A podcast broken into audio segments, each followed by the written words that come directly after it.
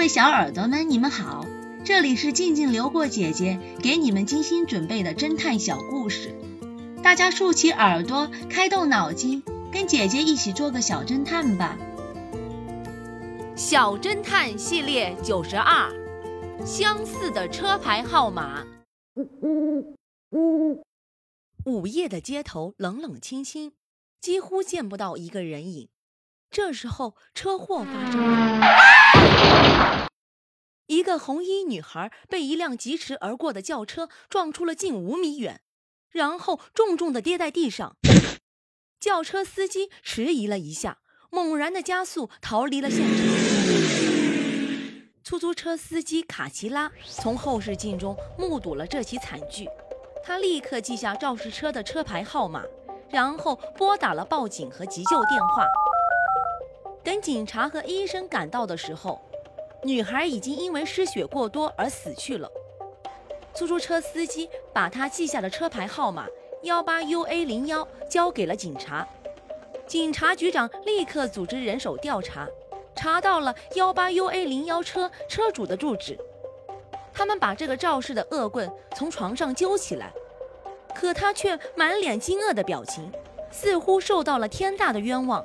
无论怎么盘问，他都不肯承认自己在一个小时以前开过车，更不承认还撞过人。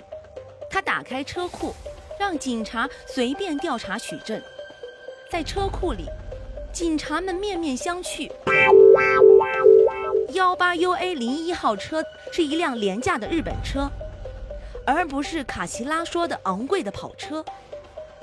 这辆灰色的日本车没有任何刮擦的痕迹。看来是冤枉了好人。啊啊啊啊！随警察一起来辨认的卡奇拉，非常的惊讶。作为一名司机，他对记录车牌这样的事情非常的熟练。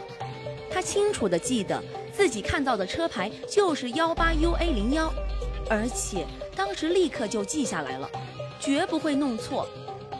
警察局长束手无策，想起了出差的 X 神探。他急忙打电话给 X 神探，他说道：“老伙计，这边有个棘手的案件。”听完警察局长的描述，X 神探停顿了一下，然后笑着说道：“安排人手去排查一下一零 AU 八一这个车牌号码，真相应该就在那儿。”警察局长马上安排人手调查，果然找到了真正的肇事者。